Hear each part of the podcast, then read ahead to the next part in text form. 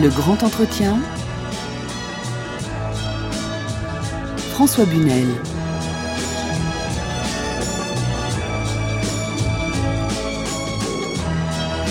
Depuis qu'il chante, depuis qu'il joue, il rend hommage aux hommes faibles et merveilleux. On connaît ses chansons, ses albums, ses concerts, on connaît les films dans lesquels il a joué, on croit tout savoir. Sur lui, l'affaire est entendue, c'est une icône nationale.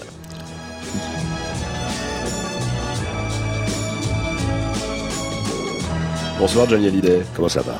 Très bien. Et vous? Oui, moi je vais très bien. Moi je vis très bien, d'autant plus que je je m'amuse beaucoup euh, à jouer au théâtre comme ça tous les soirs. Et Qu'est-ce qui vous a poussé, Johnny Hallyday, à choisir euh, de relever ce défi, qui est un défi un peu incroyable? C'est la première fois que vous vous retrouvez seul dans une salle de théâtre, à monter sur les planches tous les soirs, tous les soirs. non, je suis pas seul, on est trois. Hein. Oui, mais enfin, voilà, vous êtes euh, avec votre texte et vous-même.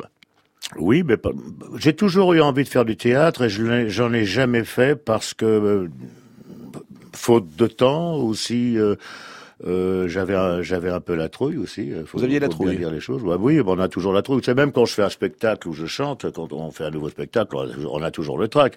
Le trac de, que ça plaise ou que ça ne plaise pas. Est-ce qu'on s'est trompé Est-ce qu'on a eu raison d'aller dans cette direction? Bon, là, je me suis lancé parce que j'avais vraiment envie d'en faire. Bernard Murat, ça fait 20 ans qu'il me poursuit pour que je fasse cette pièce avec lui. Il avait déjà cette pièce en tête depuis 20 ans. Et puis à chaque, chaque fois qu'il me l'a proposé, je lui disais bon écoute Bernard, on verra l'année prochaine. Et puis finalement, je me suis décidé à la faire cette année. Voilà. Finalement, Johnny Hallyday et Tennessee Williams, c'est un long compagnonnage. De quand date votre rencontre avec Tennessee Williams? Eh bien, c'est ma rencontre avec Tennessee Williams. Ça a été, euh, ça a été flagrant quand j'ai enregistré. Euh, on, a tous quelque chose en nous de Tennessee, euh, euh qui avait été composé à l'époque par par Michel Berger. Et euh, on avait fait cette chanson avec Michel, parce, Michel Berger parce qu'on a souvent parlé comme ça des auteurs que j'aimais bien, des auteurs de théâtre, des auteurs qui ont été repris au cinéma.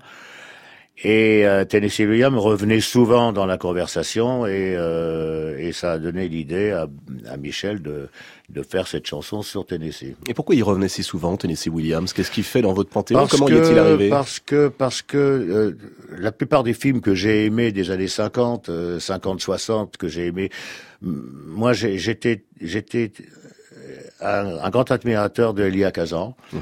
Et Elia Kazan a fait énormément d'adaptations euh, au cinéma de, de Tennessee Williams. Et, euh, et moi, j'adorais Tennessee Williams pour, pour, ces raisons-là, euh, parce que c'était ça, ça fait partie du cinéma que moi que j'ai toujours aimé. Ça veut dire que vous êtes venu en fait à la littérature de Tennessee Williams par le biais du cinéma? Par le, au départ, par le biais du cinéma. Mais bon, moi, je, je, je, quand j'étais môme, je lisais Steinbeck, je, lisais euh, toujours des auteurs qui étaient quand même très proches de, de ce qu'écrit Tennessee Williams. Quelque chose en eau de Tennessee, évidemment, on pouvait pas s'empêcher de vous l'offrir cette euh, chanson. Mais juste avant, tiens, j'ai un petit cadeau pour vous. Euh, Tennessee Williams, Tennessee Williams, que vous auriez pu rencontrer finalement. Il est mort en 1983. J'aurais adoré. Ah oui, J'ai rencontré Kazan, par contre. Ah oui, bien. Oui. J'ai une petite anecdote sur Kazan, c'est que j'avais été le voir. Euh, je, je, sais qu'il donnait une conférence de presse euh, dans, à la Cinémathèque de Paris. Mhm. Et j'avais été, j'avais été le voir moi là-bas euh, avec Pierre William Glenn, avec qui j'avais fait Terminus et qui, le, qui connaissait Tennessee William. Et puis j'avais avec moi dans, dans la poche de mon manteau, j'avais avec moi son livre euh, Kazan par Kazan. Et puis je me suis dit, dès qu'il va, me, dès qu'il va me parler, je vais sortir mon livre et je vais lui demander de me le dédicacer. Je suis très fan de, de Kazan. Et puis quand il m'a parlé, j'étais tellement, tellement troublé, tellement timide que j'ai laissé ma main dans le livre dans ma poche et j'ai pas sorti le livre. J'ai pas osé. Kazan a su l'histoire. Il est venu, je, je, faisais quelques jours plus tard l'émission, une émission pour Drucker, Michel Drucker. Et Kazan, on me fait la surprise, Kazan vient sur le plateau et me dit, j'ai appris que vous n'avez pas osé me demander la dédicace, je vous amène le livre avec la dédicace. Voilà, dû me donner son livre avec sa dédicace. Euh, euh, ce coup-ci, ce coup-ci, Johnny Hallyday, vous avez eu de la chance. la chance qu'il vienne, qu'il revienne. Euh, elle vient d'où cette timidité qui vous empêche alors que vous auriez bah, J'ai toujours été très timide. Vous savez, moi, la seule, le seul moment où je ne suis pas timide, c'est quand je monte sur scène. Euh, autrement, dès que je sors de scène ou avant de monter sur scène, c'est ma nature, je suis comme ça, je suis très timide. C'est un tempérament? C'est mon tempérament, oui. Et quand vous montez sur scène, j'oublie tout quand je monte sur scène. Qu'est-ce qui se passe dans votre tête C'est pour, ça que c'est pour ça peut-être, euh, c'est pour ça peut-être que j'aime bien être sur scène. Il y a quoi dans votre tête quand vous montez sur scène? Qu'est-ce qui se passe? Je quel, suis, état d'esprit euh? plus le, Je ne suis plus moi. J'oublie que je suis moi. Et je suis ce que ce que j'essaye d'incarner, c'est-à-dire ou un personnage, ou Chicken, ou si c'est quelqu'un d'autre, quelqu'un d'autre. Euh, et puis ça me ça me donne de l'assurance que je n'ai pas moi en tant qu'homme quand quand je suis moi dans la vie euh, que je ne fais pas mon métier. C'est vrai ça. Non, non, l'assurance que vous n'avez pas en tant qu'homme. Non non, je vous assure. Je, vous savez, je crois que les, les artistes sont même s'ils paraissent euh, même s'ils paraissent être euh, être sûrs d'eux. La plupart des artistes, en tout cas ceux que je connais, euh, sont pas des gens toujours sûrs de sûrs d'eux. Même quand on a été, euh, comme vous, aussi loin, c'est-à-dire qu'on a euh, tout expérimenté, y compris une certaine proximité avec la mort, il y a quelques mois. Oui, oui, mais bon, ça, ça, fait partie de la vie. Hein. Euh, non, mais écoutez, non, mais je crois pas que c'est dans la nature. Je crois que c'est pour ça que j'aime aller sur scène, c'est que quand j'arrive sur scène, je, je, je sais ce que je fais, je j'oublie que je suis Jean-Philippe Smet dans, finalement dans, dans la vie. Alors, il paraît que vous aviez même euh, demandé à Bernard Murat au départ euh, de mettre sur l'affiche du spectacle, de la pièce, non pas Johnny Hallyday, mais Jean-Philippe Smet. Oui, oui, c'est vrai. C'était une idée que j'avais eue, qui était vraisemblablement une mauvaise idée, parce qu'il m'a dit, euh, il m'a dit, écoute, je pense pas que ça plaise à, ça plaise au public. ils vont se demander qui c'est Jean-Philippe Smet. Qui c'est Jean-Philippe Smet On va en reparler, tiens, ça, de cette euh, question. On a quelques éléments. moi, je voulais éloigner mon métier de chanteur, mon métier d'acteur. C'est-à-dire que quand je faisais l'acteur, je voulais, je voulais prendre mon vrai nom, c'est-à-dire Jean-Philippe Smet, et quand je faisais mon métier de chanteur, de faire mon métier de chanteur sous le nom de Johnny Hallyday. Euh, ça n'a pas l'air vraiment de plaire trop aux, producteurs en général. Alors bon, donc j'ai gardé Johnny Hallyday. Mais je ne désespère pas un jour d'y arriver. Euh, j'ai une petite surprise pour vous. On a retrouvé dans les archives de Radio France quelque chose qui devrait vous plaire. Ça n'est pas Elia Kazan, mais c'est Tennessee Williams qui raconte en 1948 à la fois sa visite à Paris et à l'époque, à l'époque, il est en train de monter à New York une pièce qui va s'appeler Un tramway de mes désirs. J'avais 15 ans lorsque je suis venu pour la première fois à Paris avec mon grand-père, un prêtre anglican. Naturellement, j'ai retrouvé Paris très changé puisque j'ai grandi et que je la vois avec d'autres yeux. Oui, je comprends cela. Mais avez-vous pu aller au théâtre ici à Paris? Quel spectacle avez-vous vu? Euh, Seulement un spectacle. J'ai vu Dame Juan de Molière. Le décor, la musique et la mise en scène de cette réalisation étaient particulièrement saisissants. Mais après la ménagerie de verre qui a eu un très grand succès à Paris, je crois que vous avez actuellement une pièce jouée à New York. Pourriez-vous nous dire quel en est le sujet? Le nom de ma nouvelle pièce est difficile à traduire. En anglais, le titre est Esprit name des arts. Mot à mot en français, un tramway nommé désir. La pièce se passe à New Orleans, la Nouvelle-Orléans. Euh, c'est une pièce beaucoup plus violente que la ménagerie de verre. Voilà, Tennessee Williams en 1948. Je sais pas si vous vous rendez compte. Je suis épaté parce que je pensais pas qu'il parlait français aussi bien. Ouais. Et puis il adorait la France. Oui, ouais, ça je sais qu'il adorait la France, mais bon, je connais beaucoup d'Américains qui adorent la France et qui ne parlent pas français. Hein. Mm. Il avait beaucoup été aidé, hein, Tennessee Williams en France, quand on a dû monter ses pièces dans les années 60, notamment par Jean Cocteau qui avait adapté un, tramway nommé Désir, et puis ensuite par Françoise Sagan, euh, qui euh, elle avait euh, adapté en français Doux oiseau de jeunesse. Oui. Françoise Sagan, c'était l'icône aussi de la littérature dans les années 60. Bah, j'ai bien connu Françoise. Oui. Mais vous, vous l'avez connu à quel moment, Françoise Sagan? Assez tardivement finalement. Tardivement, à l'époque, d'ailleurs où elle m'avait écrit euh, pour quelques, elle m'avait écrit la chanson pour quelques cris euh, que j'ai chanté à l'Olympia, c'était en 2000, euh, en 2000 je crois. 99, c'était sur 100%. 99, oui voilà. Et à cette époque-là, je l'ai connue. Je la, je, la connaissais pas avant. Enfin, je l'avais rencontrée comme ça dans des soirées, mais je la connaissais pas. Alors qu'elle aurait pu être aussi un formidable, une formidable passerelle entre Tennessee Williams et vous finalement. Absolument, absolument, oui, c'est vrai. Quel souvenir est-ce que vous gardez justement de cette, de cette Sagan qui euh, incarne à la fois le goût de la littérature et puis comme vous, euh, une certaine envie de vivre vite, euh, une envie d'avoir envie?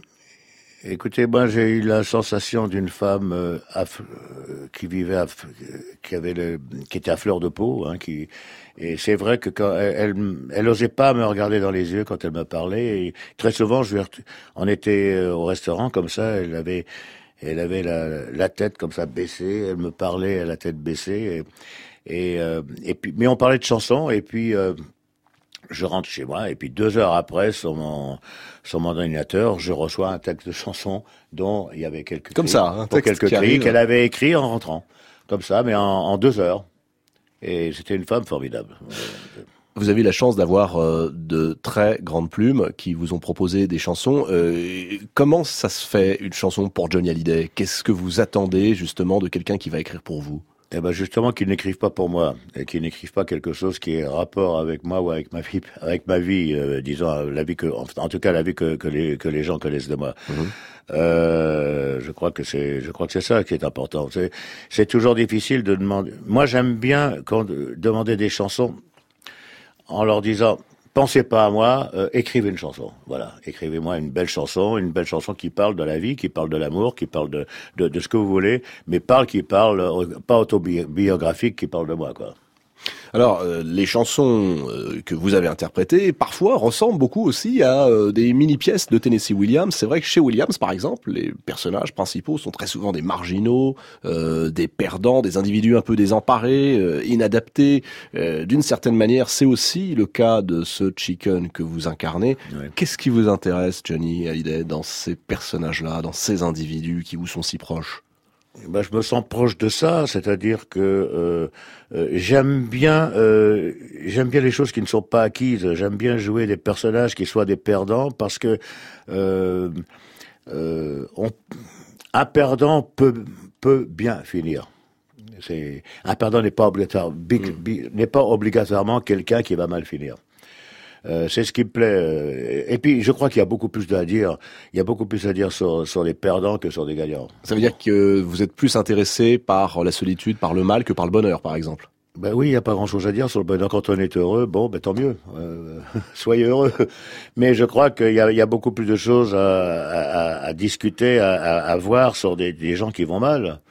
Euh, mais c'est ça qui m'intéresse dans les personnages de Tennessee Williams, c'est que les acteurs sont toujours sur un fil en équilibre, prêts à tomber, mais se rattrapent au dernier moment. Et il y, a, y, a, des choses à dire. Euh, humainement, euh, humainement, il y a des choses formidables à dire. On a tous quelque chose en nous de Tennessee, cette volonté de prolonger la nuit, ce désir fou de vivre une autre vie ce rêve en nous avec ses mots à lui. Quelque chose de Tennessee, cette force qui nous pousse vers l'infini. Il y a peu d'amour avec tellement d'envie, si peu d'amour avec tellement de bruit. Quelque chose en nous de Tennessee.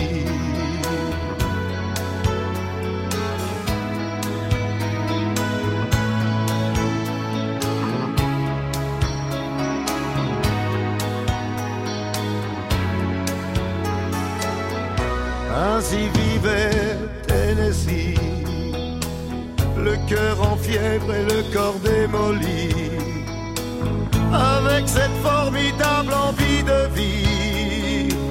Ce rêve en nous, c'était son cri à lui, quelque chose de Tennessee. Est-ce que vous vous souvenez, Johnny Hallyday, euh, de votre réaction lorsque Michel Berger vous a apporté cette chanson?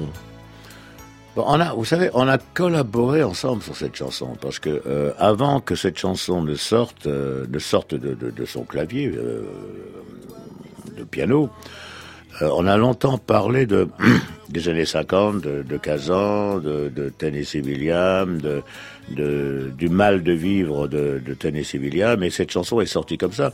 C'est une c'est à force de discussion qu'on a eu Michel et moi que cette chanson est venue.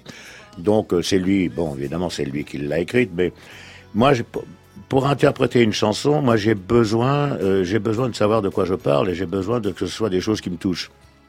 Et ça, Michel Berger l'avait très bien compris. Euh, et c'est vrai que quand il a commencé à me faire les premières notes sur son clavier de, de Tennessee, euh, c'est vrai que j'ai tout de suite dit euh, c'est ça qu'il faut quoi. C'est, on a changé quelques petits mots par-ci par-là, mais, mhm. mais la chanson était là. Alors c'était Tennessee Williams, ça aurait pu être John Steinbeck aussi. Oui, ça, oui, parce que c'est un petit peu la, c'est un petit peu la même, euh, la même famille, quoi. C'est, oui, c'est vrai. Mais enfin, c'était Tennessee. Bon, voilà. Et, moi, je tenais beaucoup à faire une chanson sur Tennessee Williams pour plein de choses, pour plein de raisons, des souvenirs de, des, des, souvenirs de cinéma, des souvenirs d'interprètes que j'ai aimés. Euh, euh, Brando, Montgomery Cliff, euh, des gens comme ça. Le goût de la lecture, justement, Johnny Hallyday, voilà quelque chose dont j'aimerais parler avec vous parce que vous l'avez toujours eu en réalité. C'est venu comment et qu'est-ce que vous aimiez lire et quels sont les livres qui vous ont vraiment marqué? Bah, les livres qui m'ont marqué surtout dans ma dans dans ma dans ma jeunesse, hein, c'est un livre de Gabriel euh, Garcia Marquez, Cent ans de solitude. Euh, moi, je lisais beaucoup quand j'étais plus jeune parce que euh, à l'époque, surtout, il n'y avait pas la télévision comme il y a maintenant. Hein. faut bien se dire les choses. On avait on avait TF1 à l'époque. C'était il y avait une chaîne de télé en noir et blanc. Et euh, c'est vrai qu'on passait beaucoup plus de temps à lire qu'aujourd'hui. C'est vrai qu'aujourd'hui, regarder la télé, c'est une facilité de regarder la télévision. Et ça enlève un petit peu, je crois, aux jeunes l'envie aussi de, de, de, lire de lire autant que peut-être qu'ils qu'ils devraient lire. Finalement, à l'époque où euh, l'ennui était plus présent dans nos vies, oui, mais euh, moi, on avait la possibilité de se mettre dans un même livre. Sur votre chaîne de radio, moi je me rappelle, j'écoutais des j'écoutais des pièces de théâtre Hein, euh, euh, que, que, finalement aujourd'hui on, on, écoute beaucoup moins. Euh, c'est vrai qu'il n'y y avait pas la possibilité de, de la facilité des, il n'y avait pas de, il y avait pas de, de, de DVD, il n'y avait pas de, il y avait pas tout ça quoi. Alors, euh, alors, où on allait au cinéma, où on écoutait des, où on écoutait des, des où on allait au théâtre, euh, où on, où on lisait des livres. Cent ans de solitude, donc de Garcia Marquez. Euh, si ma mémoire est bonne, c'est un livre qui paraît à la fin des années 60 euh, en France. Euh, vous étiez déjà euh, à la fin des années 60 euh, l'idole des jeunes. J'avais 16 ans, oui. Ouais, enfin, c'était quand même quelque chose qui, euh, à l'époque, devait vous prendre du temps. Vous alliez vers une carrière qui était une carrière donc de, de chanteur, et puis on a. Oh non, je n'allais pas vraiment vers une carrière de chanteur, parce que moi, moi, je fais à l'époque, je, je chantais dans des dans des balles le samedi, euh, le dimanche, pour payer des cours de, de comédie. Parce que j'allais au centre d'art dramatique de la rue Blanche pour prendre des pour, pour prendre des cours de, comédie, de, de comédie en tant que comédien, et c'était des cours payants. Donc j'avais commencé à chanter comme ça pour payer mes cours. Jusqu'au jour où, dans un de ces balles, j'ai fait, j'ai fait une émission qui s'appelait euh, Paris Cocktail mmh. de Pierre Mandelson. La vedette de, de cette émission, c'était Colette Renard à l'époque. Et il y avait Jacques Volson, qui était directeur artistique des Disques Vogue, qui était là, parce que Colette Renard était dans la, dans la maison euh, des Disques Vogue, et m'a écouté, m'a fait venir le lendemain au Disque Vogue pour m'enregistrer quatre chansons que j'avais que j'avais écrites, dont Laisse les filles. Et mon premier disque est sorti comme ça. Et moi, je me suis dit, chouette, je vais gagner un peu d'argent, comme ça, je pourrais payer mes cours de, de comédie. Mais c'était pas du tout une volonté euh, de devenir et puis, chanteur. Et puis finalement, bon, ça a commencé à marcher comme ça. Et puis j'ai, finalement, ben, j'ai été, euh, j'ai été, j'ai été comme ça propulsé sur la, sur la route euh, de la musique et de la chanson.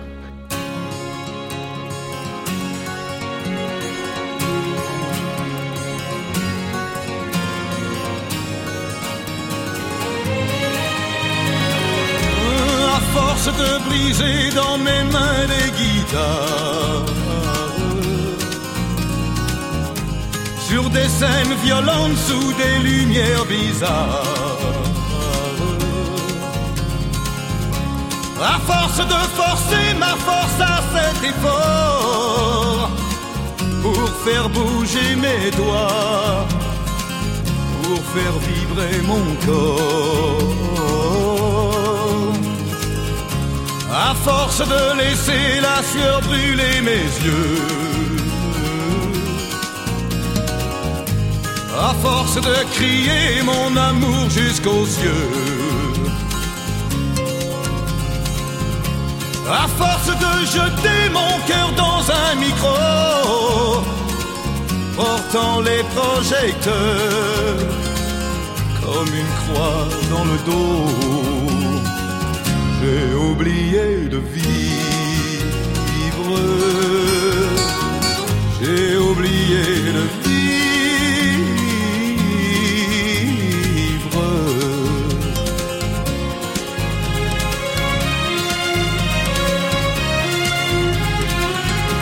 À force de courir la terre comme un éclair.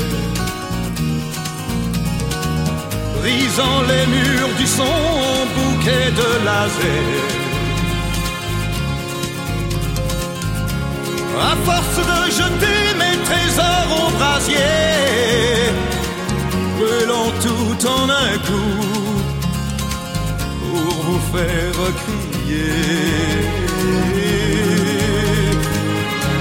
à force de changer la couleur de ma peau. Ma voix portant les cris qui viennent du ghetto. À force d'être indien, Hells Angels ou bohème, l'amour dans une main et dans l'autre la haine j'ai oublié de vivre. J'ai oublié de vivre.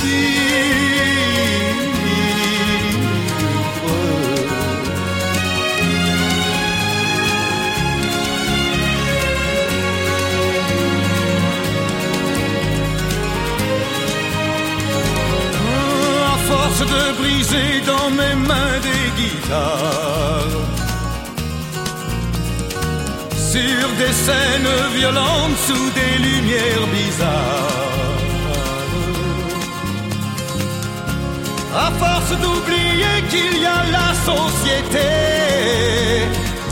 m'arrachant du sommeil pour me faire chanter. Courir sur les routes du monde pour les yeux d'une brune ou le corps d'une blonde. À force d'être enfin sans arrêt le coupable, le voleur, le pilleur, le violent admirable, j'ai oublié de vivre.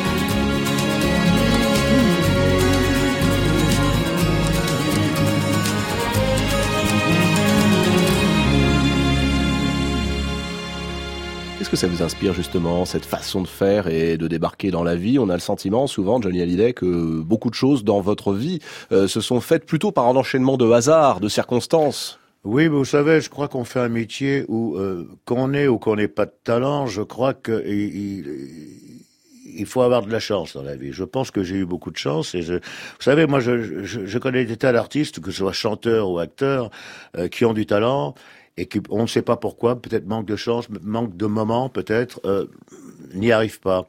Euh, je trouve ça dommage. Je crois que la chance y est pour beaucoup aussi. Mais elle s'appelle la chance, on la force un petit peu ou alors elle vient? Oh, je crois que la chance d'abord, il faut qu'elle soit là, il faut avoir une bonne étoile et puis et puis il faut, et puis il faut avoir aussi le, le courage aussi de la forcer un peu de temps en temps. La rage la rage de vivre. Vous savez, moi, j'ai toujours fait mon métier un petit peu comme les boxeurs. Euh, j'ai pour manger, j'avais besoin de faire mon métier. Alors il fallait que j'y aille. Alors il fallait que vous y alliez à cette époque-là. D'abord euh, chanter pour payer vos cours de comédie. Vous vouliez devenir comédien. Euh, la j'étais lecture... né aussi. Je vivais aussi dans une famille d'artistes qui étaient des danseurs qui gagnaient mal leur vie. Et euh, ça me permettait aussi de, de, de, de, faire que leur vie soit un petit peu moins euh, moins triste. Enfin, on, on était d'une famille assez pauvre. Et c'était euh, on, on, était à cinq dans on dormait à cinq dans, dans deux petites pièces. Je crois que c'était quelque chose comme 9 mètres carrés et euh, ça a agrémenté un petit peu disons la famille aussi que je puisse euh, que je puisse marcher moi aussi de, de, de, en tant qu'artiste alors puisque vous parlez justement de votre famille Johnny Hallyday quand même on peut pas s'empêcher quand on écoute et quand on voit ce personnage de Chicken que vous incarnez sur scène on peut pas s'empêcher évidemment de trouver des passerelles entre la vie de Chicken et la vôtre. Chicken, métis, enfant qui a grandi sans son père. Bon, je suis pas métis. Hein. Non, pas là-dessus. Quoique, quoique. ouais, bon, j'aurais pu, hein. Mais vous sentez pas un peu métisse, vous, dans la tête, dans l'esprit? Oh, mais disons que je suis un peu bohème, quoi. Ma vie, par, par la vie. Euh, métissage en tout cas de culture dans vos musiques, dans vos chansons, dans la manière dont vous êtes accaparé, le blues, le rock, etc. Mais Chicken a grandi sans sa mère. Il a grandi sans son père. Il a été élevé par une autre famille que la sienne. Dites-moi, c'est très autobiographique cette pièce. Oh, oui, mais enfin bon, ça aurait pu pas. Oui, enfin bon. Non, mais je le, je l'ai pas vécu comme ça. Hein. Chicken pour moi est quelqu'un, est un personnage que je joue. Je, je me, je me compare pas du tout à Chicken. Euh, le parcours ne sont pas les mêmes. Comment est-ce que vous êtes rentré dans ce personnage? Mais, peut-être également par rapport à la vie que j'ai eue, peut-être que ça m'a permis de comprendre beaucoup de Chicken aussi. De comprendre le personnage de Chicken. De comprendre le personnage, oui. Pas de prompteur, pas d'oreillette. Non, ben non. Comment fonctionne votre mémoire? Eh ben, très bien. Oui, mais comment est-ce que vous la travaillez Je crois que quand on est chanteur, je crois qu'on est un peu. Vous savez, j'ai remarqué une chose, c'est que tous les chanteurs maintenant utilisent des prompteurs. Euh, même Aznavour, que j'ai été voir il y a quelques jours, qui est d'ailleurs un spectacle formidable. Euh, mais je crois qu'on est un peu fainéant quand on est chanteur. Et quand on est au théâtre, euh, euh je crois que ben, la mémoire est là, puisque il n'y a, y a pas d'oreillette, il n'y a pas de prompteur, il n'y a pas tout ça. Donc finalement, quand on travaille vraiment, eh ben, ça rentre. Hein. Vous travaillez comment, vous? Ben, je travaille, je travaille, je travaille beaucoup. Je lis, je, je relis, je relis le texte tant que ça rentre, quoi, tout simplement. Euh, Tennessee Williams, comme John Steinbeck, c'est l'Amérique. Qu'est-ce que c'est votre Amérique à vous, Johnny? Mon Amérique à moi, c'est euh... d'abord c'est l'immensité des déserts. Moi, vous savez, j'aime bien l'Amérique parce que euh, je m'y sens, je m'y sens libre là-bas. J'ai mes motos là-bas. moi, je, suis un fanatique de motos et je m'évade souvent. Je pars comme ça plusieurs jours et je pars dans le désert. Moi, j'adore ça. J'adore partir dans le désert et je pars comme ça une semaine et puis je reviens. Mais qu'est-ce que vous cherchez quand vous partez dans le désert Rien. Je pars euh, pour rien, sans aucune raison, parce que ça me, j'en ai besoin. C'est voilà, c'est inexplicable. J'ai besoin de ça. J'ai besoin de me sentir libre. J'ai l'impression de me sentir libre. Voilà. C'est une impression. C'est une impression quand euh, vous êtes dans les villes, j'ai l'impression d'être prisonnier de quelque chose. Euh, je, je, suis oppressé, je suis euh, euh, quand je m'en vais comme ça en moto, je, je pars sans but. Je pars, voilà, je pars. Je, je, ne dis pas tiens, je vais aller là ou là ou là. Je, ne cherche pas des endroits où aller précisément. Je m'en vais. Avec mon sac derrière et, et, voilà, et je pars plusieurs jours et, à l'aventure, disons. Et je me sens, je me sens un homme libre. Qu'est-ce que ça symbolise pour vous, la route, celle que vous prenez avec vos motos Vous savez, la route, je suis né sur la route. C'est depuis que j'ai l'âge de deux ans, j'ai été trimballé à droite et à gauche, un petit peu partout, euh, par, euh, par ma famille d'adoption, qui était des danseurs et j'ai jamais connu un endroit stable de, toute ma vie. C'est sans doute pour ça d'ailleurs que je n'arrive pas à rester longtemps au même endroit. C'est que moi je suis habitué à, à, bouger très souvent. Vous êtes un nomade, pas un sédentaire. C'est pour ça que je disais tout à l'heure, euh, j'étais un peu un nomade quelque part, oui. un peu, un peu gitan quoi, un peu, un peu nomade. Oui.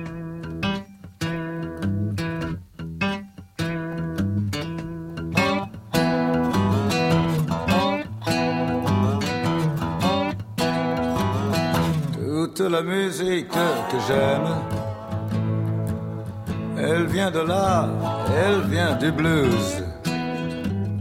Les mots ne sont jamais les mêmes pour exprimer ce qu'est le blues. J'y mets mes joies, j'y mets mes peines. Et tout ça, ça devient le blues je le chante autant que je l'aime. Et je le chanterai toujours.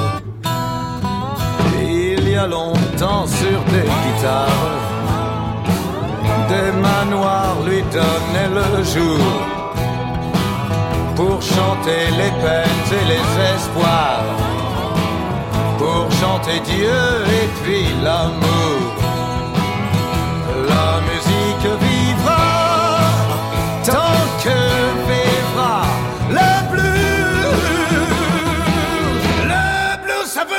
Que je t'aime et que j'ai mal à en crever. Je pleure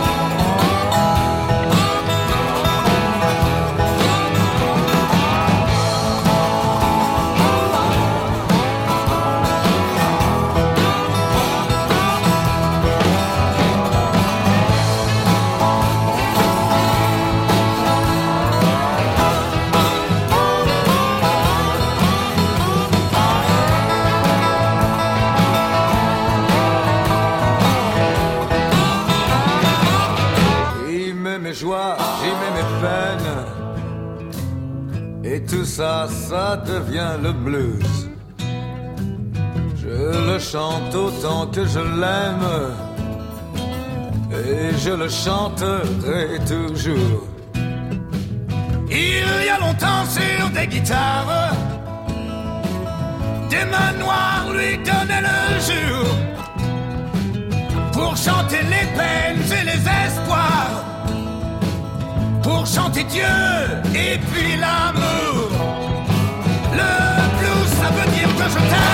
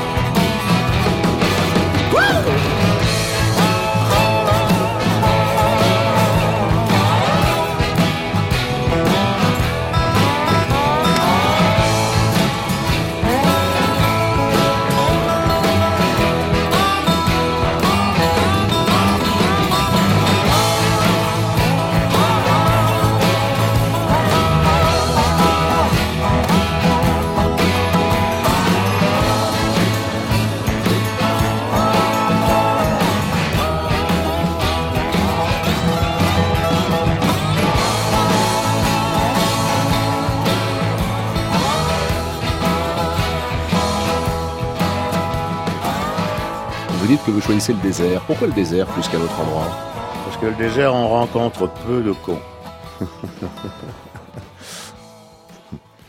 il y a beaucoup de solitude, il y a beaucoup, il y a- il y a- voilà, on rencontre pas grand monde. On peut pas se tromper. Ouais. Vous avez le sentiment que vous êtes souvent trompé Oui, oui, oui. tout le monde se trompe souvent, vous savez. Moi, je dis toujours que même si on se trompe avec un être humain, il il faut pas fermer la porte parce que si on ferme la porte, on peut, on peut peut-être ne pas connaître quelqu'un de bien. Donc, euh, je ne suis pas quelqu'un à fermer la porte définitivement à, euh, si je me suis trompé sur, quelqu'un. Euh, mais bah, comme tout le monde, on se trompe souvent sur des gens parce qu'on s'imagine, les gens ne sont pas toujours aussi bons, aussi bien qu'ils vous le laissent croire. Il y en a beaucoup qui sont là, qui sont avec vous par intérêt. Euh, et puis quand on le sait, on le sait. C'est pas, c'est pas grave, ça va pas plus loin que ça. Mais vous, vous êtes encore plus exposé que les autres, évidemment. Comment est-ce que vous faites Bah, je suis exposé comme tous les gens qui font le même métier que moi, hein, pas plus, euh, je veux dire. euh, Mais euh, euh, voilà, et c'est pour ça que je ne ferme jamais ma porte parce qu'il y a toujours malgré tout des gens formidables qui arrivent aussi et qui et, et c'est formidable de, de, de, connaître d'autres gens aussi. Côté musique, euh, je vous avais demandé Johnny de choisir, euh, allez, euh, le truc impossible à faire, un titre, un disque. Je me disais, Johnny Hallyday va choisir un musicien américain. Eh bien, pas du tout. Je vais vous demander ensuite si c'est la chanson parfaite, celle-ci, qui sort en juin 1966 sur un album nommé Aftermath, signé les Rolling Stones, Painted Black.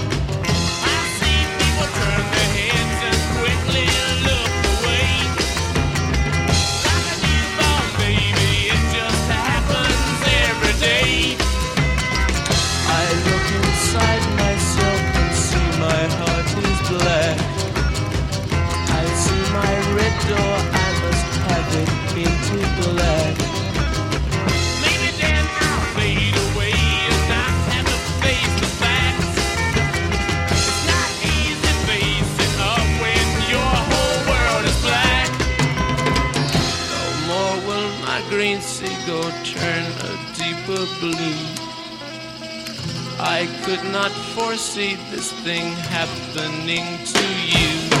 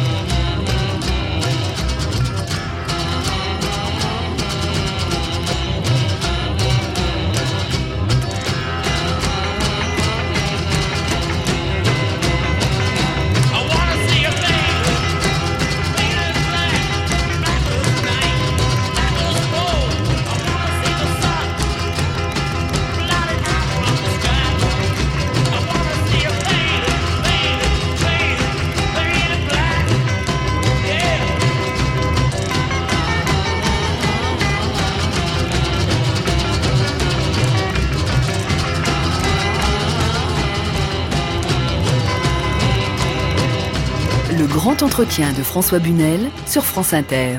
Painted Black, c'est la chanson parfaite, Johnny Hallyday Ah, elle fait partie. Elle en fait partie, oui. Il y en a combien des chansons parfaites dans l'histoire du rock'n'roll Oh, il y en a quelques-unes quand même. Hein. Euh, Chuck Berry en a fait quelques-unes, que même Ouais. les Stones ont fait d'ailleurs. Qu'on l'a tous fait. C'est vrai. Je crois que Chuck Berry est un est un, un interprète euh, compositeur qui. a- je crois que c'est celui qui a été le plus joué dans le monde par tous les groupes, même par les Beatles. Et par vous Et par oui, moi, moi, ou Eddie, ou tous. On a tous fait du Chuck Berry. Hein. Est-ce que vous avez une nostalgie, Johnny Hallyday, de cette période, justement, dans les années 60, où avant de devenir l'immense star que vous avez été très tôt, euh, vous montiez des groupes comme ça, où vous aviez vos potes qui s'appelaient Eddie Mitchell, Jacques Dutronc, quelques autres Ouais, j'avais et- monté un groupe avec euh, avec Dutron euh, bah, dans les années 59. On répétait dans une petite cave euh, à la Trinité, parce qu'on habitait tous dans le 9e à cette époque-là. Et euh, non, il y en a. Nous, on écoutait beaucoup à l'époque. Bon, euh, ce qu'il y avait, il y avait, il y avait qui? Il y avait, il y avait Elvis. Il y avait Eddie Cochran, il y avait Gene Vincent, euh, voilà, c'était un petit peu ce que... Et Chuck Berry, bien sûr, c'est ce qu'on écoutait. Et c'était vos influences. Oui, c'était nos influences à l'époque. Les Rolling Stones, ça a été une influence, un choc, euh, votre Ça a compagnonnage. été, ça- les Rolling il- Stones et les Beatles pour moi ont été euh, le quand le rock and roll s'est arrêté. Euh, au point de vue rock and roll des années 60, hein, je parle. Euh, la continuité, ça a été obligatoirement, ça a été les Stones et les Beatles. Voilà, c'est eux qui ont, pour moi, ont, ont repris la relève du rock and roll, euh, disons du rock and roll américain. Et quand ils sont arrivés, justement, aux alentours de 1962, qu'est-ce que ça a créé en vous? Que vous êtes dit quoi? On a dit que c'était du rock and roll de, fait d'une façon nouvelle avec des mélodies, surtout les Beatles. Hein, il faut bien dire les choses. euh, et c'est vrai que les Beatles, il y a eu un grand choc, parce que tout le début, I Want to Make Love to You, euh, euh, c'était des chansons qui avaient des, c'était du rock and roll mais qui avaient des mélodies. Et c'est vrai ça nous a, ça nous a tous euh, influencés quand même. euh, Comme je, moi, je- j'en avais fait quelques-unes des chansons des Beatles à l'époque, comme Je veux te graver dans ma vie.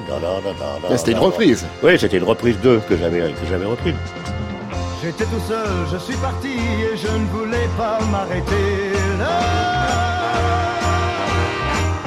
Une autre route, je l'ai suivie, il a fallu que je te trouve là.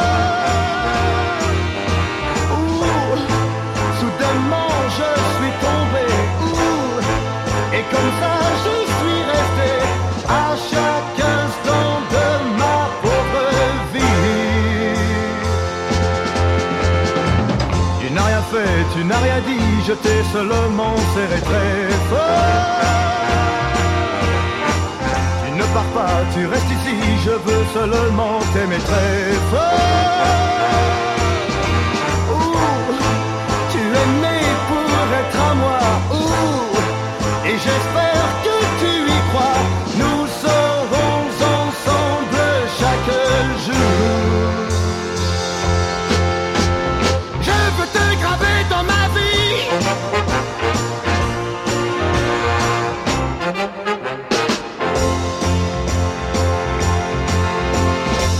J'aimais partir, j'aimais courir, mais quand tu viens, je veux rester là.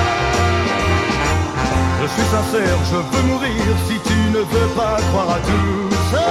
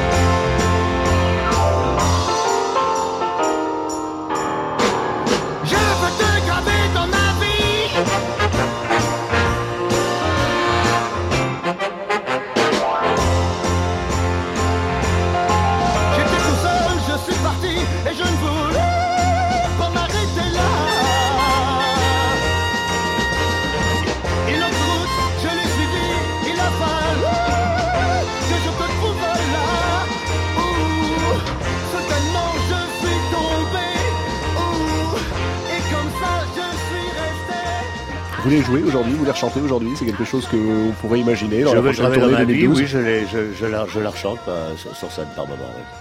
Quand vous chantez ça sur scène, quand vous revenez euh, très loin en arrière, euh, c'est une façon d'actualiser quelque chose que les fans attendent. Vous savez, alors les bonnes, une pour non, vous je, de, crois que, non, je crois que les bonnes chansons sont des, des chansons qui sont euh, universelles et ne, ne se démodent pas. Ce qui se démode, ce sont les orchestrations. Alors, ce Mm. qu'on fait en général, c'est qu'on on, on remodernise les orchestrations, mais les mélodies sont là. Hein. Elles- ça ne change pas, ça ne vieillit pas une mélodie. Alors, il faut savoir ce qu'est une bonne mélodie. Euh, pour vous, Johnny Hallyday, qu'est-ce qu'une chanson parfaite? Il n'y a pas de chanson parfaite. il n'y a pas de chanson parfaite. Il y a, il y a des chansons, voilà, il y a des chansons qui sont qui sont des bonnes chansons, et puis il y a des chansons qui sont pas des bonnes chansons. Euh, je ne sais pas moi, euh, euh, une chanson d'Aznavour par exemple, sur ma vie, je t'ai juré un jour de t'aimer jusqu'au dernier jour de. C'est une chanson, c'est une chanson formidable. Maintenant qu'elle soit parfaite ou non, j'en sais rien. Mais c'est une chanson qui touche les gens, et je crois que quand, quand une chanson touche les gens, touche le cœur des gens, je pense que c'est une chanson qui peut être considérée comme peut-être parfaite. Pour qu'une chanson touche les gens, est-ce qu'il faut, qu'est-ce qu'il faut de plus qu'une chanson, j'allais dire une chanson Je lambda crois faut un thème qui puisse toucher les gens par rapport à eux, par rapport à leur vie, par rapport à leurs sentiments, par rapport à leur quotidien. Euh, une, une chanson, euh, un texte dans lequel ils puissent se reconnaître. Alors se reconnaître, se connaître avec vous, c'est vrai que euh, c'est toujours très complexe et c'est normal. Vous avez euh, brouillé les pistes, vous les brouillez encore plus quand vous montez sur scène en ce moment pour jouer Chicken dans la pièce de Tennessee Williams. Euh, on se pose souvent Ouais, il vaudrait question- mieux que les gens ne se reconnaissent pas là-dedans, parce que bon, ce serait un petit peu dangereux. On se pose souvent hein, cette question qui est Johnny Hallyday? Je crois que la réponse finalement a été fournie euh, presque par vous il y a cinq ans lorsque vous avez tourné euh, ce film formidable, petit chef-d'œuvre du cinéma français de Laurent Tuel, Jean-Philippe. Et la réponse à la question qui est Johnny, je trouve que c'est Fabrice Lucchini qui la donne le mieux. Je me sens pas cuire, moi. Qu'est-ce que tu dis? Tu te sens pas cuire Enfin, tu délires, t'as toujours été cuire. Mais Johnny sans cuir, c'est comme un été sans soleil, c'est une pizza sans olive, c'est une voiture sans Bon, ça va, j'ai pigé. Bon, t'oublies pas de mettre tes Santiago avant de monter sur scène. Elles me font mal aux pieds. Moi, je suis mis dans mes chaussures. Est-ce que tu te rends compte quand même que j'imite un type que personne ne connaît? J'imite un inconnu. Et tout le monde s'en fout. Si tu crois en toi, le public croira en toi. C'est pas compliqué. Tu es Johnny. T'entends? Tu es Johnny, bon Dieu Non, c'est pas moi. En tout cas, pas dans cette vie-là, et c'est la seule que je connaisse. Avant que tu débarques, euh, j'étais peut-être pas une superstar, mais au moins je savais qui j'étais. Johnny te verrait, il aurait honte. hein. Johnny, je l'emmerde. Johnny, je l'emmerde. C'est énorme ça quand même. Hein. Euh, Qu'est-ce qui vous a fait accepter ce rôle qui est euh, franchement euh, devenu culte? Ce qui m'a fait accepter ce rôle, c'est que ce qui m'amusait beaucoup, c'était que c'était un Johnny Hallyday qui n'existait pas. Et que Lucchini, donc, dans le personnage qu'il qu'il jouait, était un fan d'un Johnny Hallyday qui n'existe pas et qui va à la recherche, euh, qui va à la recherche de, de, de Johnny Hallyday que personne ne connaît, qui n'existe pas. Donc, il se dit que si Johnny Hallyday, personne ne le connaît, n'existe pas, un Jean-Philippe Smet doit quand même exister. Alors il se met à la recherche d'un Jean-Philippe Smet et il tombe sur le patron d'un bowling qui s'appelle Jean-Philippe Smet, voilà. Et puis et, et qui ne connaît, qui ne chante pas et il, il, et il se il se met à il se met à le, à le, à le faire décider, à lui faire admettre de, de commencer à apprendre les chansons de Johnny Hallyday pour en faire un chanteur. Est-ce que parfois vous vous demandez, Johnny Hallyday, ce que vous auriez pu être justement dans une vie où euh, un type comme euh, l'odieux personnage campé par l'excellent Antoine Duléry euh, vous aurait piqué votre place? C'est-à-dire si vous aviez pas réussi dans, Dans la les années 60, ouais. Bah, parfois je- vous vous demandez ce que vous seriez devenu? Oh, peut-être euh, peut-être acteur à 100%. Vous auriez aimé? Oui, ben, ben, je, je sais, j'ai la chance de faire les deux, alors je je me plains pas. Hein. Euh, mais si si j'avais pas été chanteur, j'aurais été acteur. De toute façon, j'aurais fait l'un des deux. Hein. euh, voilà, bah, parce que c'est c'est c'est c'est ce qui me plaît en tout cas. À un moment, on vous entend dire, euh, avant que tu débarques, je savais qui j'étais. Vous savez qui vous êtes, Johnny Hallyday, aujourd'hui, à 68 ans? Vous savez, je crois qu'on ne sait jamais vraiment qui on est. On le découvre en faisant les choses qu'on fait tous les jours. Et en se donnant de nouveaux défis Ou alors en refaisant ce qu'on a déjà fait? Ah non, en se lançant des nouveaux défis. En refaisant ce qu'on a déjà fait, je pense pas qu'on avance. On a le sentiment que euh, vous avez réussi tout ce que vous avez pu entreprendre, euh, les disques, même s'il y a eu des fortunes diverses, les tournées, les concerts. Vous savez, je ne, sur 50 ans de carrière, je ne connais aucun artiste qui ait été au top 50 ans. On a obligatoirement toujours des baisses, des hauts, des bas, des hauts, des bas. Mais ça, c'est la, ça, c'est la vie d'un artiste de- euh, sur, sur, sur la longévité. Euh, l'important, c'est de s'en sortir et l'important, c'est de continuer à faire le métier qu'on aime. Et comment est-ce qu'on arrive à s'en sortir quand on est dans le creux, quand on est dans le bas? Eh ben, on réfléchit pourquoi et on se dit euh, j'ai fait une erreur et on se dit peut-être que je me suis un petit peu laissé aller à faire des choses moins bien et à et voilà et à, et à travailler parce qu'on on, se- on fait un métier où il faut où il faut travailler. Les gens pensent toujours qu'on ne travaille pas, mais on travaille beaucoup. Ça veut dire qu'il faut une sacrée lucidité également. Oui, ben, je suis quelqu'un je suis quelqu'un de lucide. Qu'est-ce qui vous l'apporte, cette lucidité? Ça m'apporte euh, de ne pas d'essayer en tout cas parce que ça on- malheureusement les erreurs on les fait toujours, mais essayer de ne pas faire les erreurs qu'on a déjà faites en tout Ouais, cas. c'est déjà mieux. Oui, c'est déjà mieux. Euh, Est-ce que l'expérience que vous avez vécue, qui est quand même une expérience que peu de gens euh, atteignent, je parle pas de la célébrité, mais de ce moment où vous avez passé quelque temps dans le coma, euh, est-ce que ça, c'est quelque chose qui a Je changé votre à personne. perspective? Vous savez, vous savez, moi, euh, quand je suis tombé dans le coma, c'est d'ailleurs c'est pas venu d'un coup comme ça où je suis devenu, euh, euh, où je suis devenu, où, où j'ai été plongé dans le noir. Euh, J'avais comme une espèce, comme un espèce de plateau comme ça, de avec des tas de gens que j'ai connus tout au long de ma vie, des des des des des, des, des- des- des visages familiers comme Tiki, comme Tiki Olgado par exemple, euh, Tiki Carlos euh, Jean Reno, enfin bon, tous ces gens-là. Et puis comme s'ils étaient sur une île, une île qui s'éloignait de plus en plus jusqu'au moment où j'étais vraiment euh, dans. bah, après, je me rappelle plus de rien, j'étais dans le trou noir, voilà. Et quand je me suis réveillé, euh, euh, ça a été très bizarre parce que je disais mais c'est drôle, il est il est midi. Et il fait noir dehors. On me disait, mais non, vous êtes trompé, il n'est pas minuit, c'est, il est pas, c'est pas midi, c'est minuit. Alors je confondais, je n'arrivais plus à re- retrouver le sens des heures, des, ça a été très bizarre. Est-ce que ça vous a changé euh, profondément euh, votre manière de voir les choses, la vie? Oui, euh, depuis je vis au jour le jour et voilà. Et ça me changeait beaucoup de choses. Et puis je, ça m'a fait prendre conscience de la, de beaucoup, d'énormément de la valeur des choses qui, qui soient essentielles dans la vie, c'est-à-dire euh, les gens que j'aime, ma famille, mes enfants. Euh, enfin, les choses essentielles de la vie et pas et pas uniquement euh, pas uniquement le superficiel. Les choses essentielles de la vie. Oui, absolument. Euh, vous avez réussi dans la vie, Johnny Hallyday. On ne réussit jamais complètement. Vous savez, il faut. On, je, je suis heureux parce que j'ai réussi quelque chose que d'autres n'ont pas réussi. Euh, et puis par rapport à d'autres, j'ai pas réussi euh, la même chose. Mais, je suis très heureux de mon sort parce que j'ai la chance. La, la plus grande chance que j'ai dans ma vie, c'est de faire un métier que j'aime et de pouvoir en vivre. Et de pouvoir donner du bonheur aux gens, pour moi, c'est c'est c'est quelque chose qui me. Euh, mon bonheur à moi, c'est de donner du bonheur aux autres. Voilà. Vous avez réussi votre vie? J'ai réussi en tout cas ça. Merci beaucoup, Johnny Hallyday. Merci beaucoup.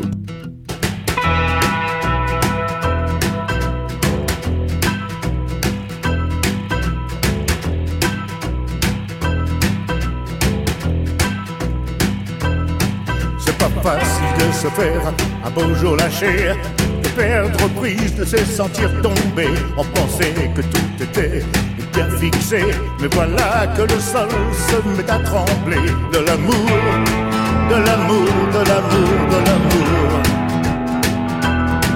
de l'amour, de l'amour, de l'amour, de l'amour. Je pensais qu'on était parti pour des années, le boulot que je venais de trouver. Mais là-bas, toi ne veux plus embaucher. Il ne me reste plus qu'un seul projet de l'amour, de l'amour, de l'amour, de l'amour. Ouais, de l'amour, de l'amour, de l'amour.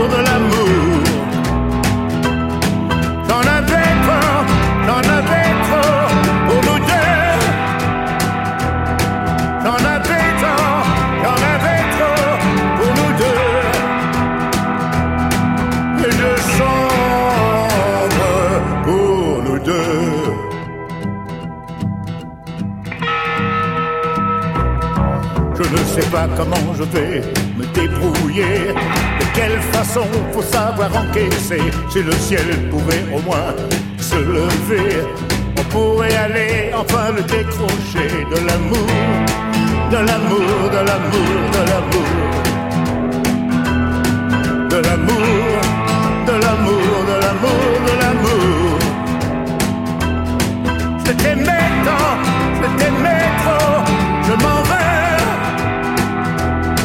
Je t'aimais tant, je t'aimais